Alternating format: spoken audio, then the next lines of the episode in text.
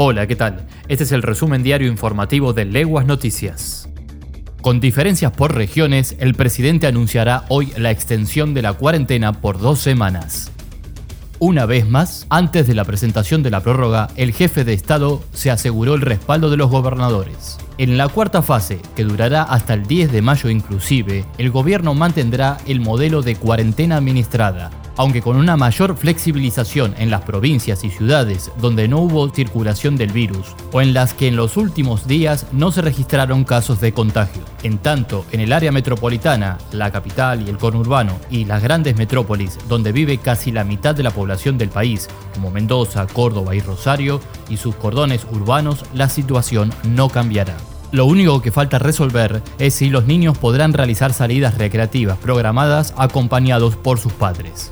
La provincia lanzó una aplicación móvil y un micrositio sobre coronavirus. Se suman así dos nuevas herramientas que permiten el contacto de los ciudadanos con el gobierno de la provincia de Santa Fe en cuestiones vinculadas al control de la pandemia de COVID-19. Una de ellas es una aplicación mediante la cual los usuarios tendrán la posibilidad de realizar denuncias, consultas, un autodiagnóstico preliminar, solicitar asistencia y mantenerse informados en relación al tema. La app se llama COVID-19 Provincia de Santa Fe y se encuentra disponible en Google Play para ser instalada en teléfonos con sistema Android. Complementariamente, con el objetivo de ofrecer una mejor y adecuada información a las santafesinas y los santafesinos, se desarrolló un sitio web específico para la comunicación sobre los casos en la provincia, los protocolos y las medidas que lleva adelante el gobierno provincial. Se trata del sitio www.santafe.gov.ar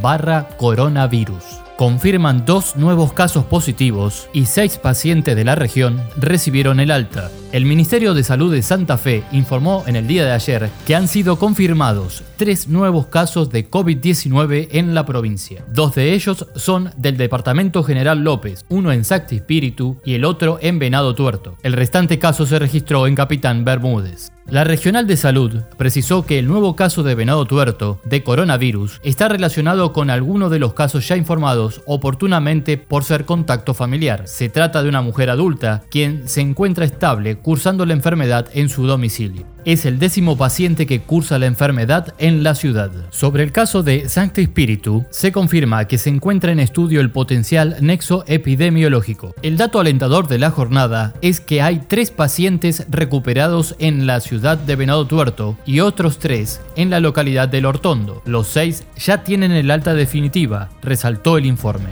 Y hasta aquí llegamos. Para más información visita Leguas Noticias en www.leguas.com.ar. Hasta la próxima.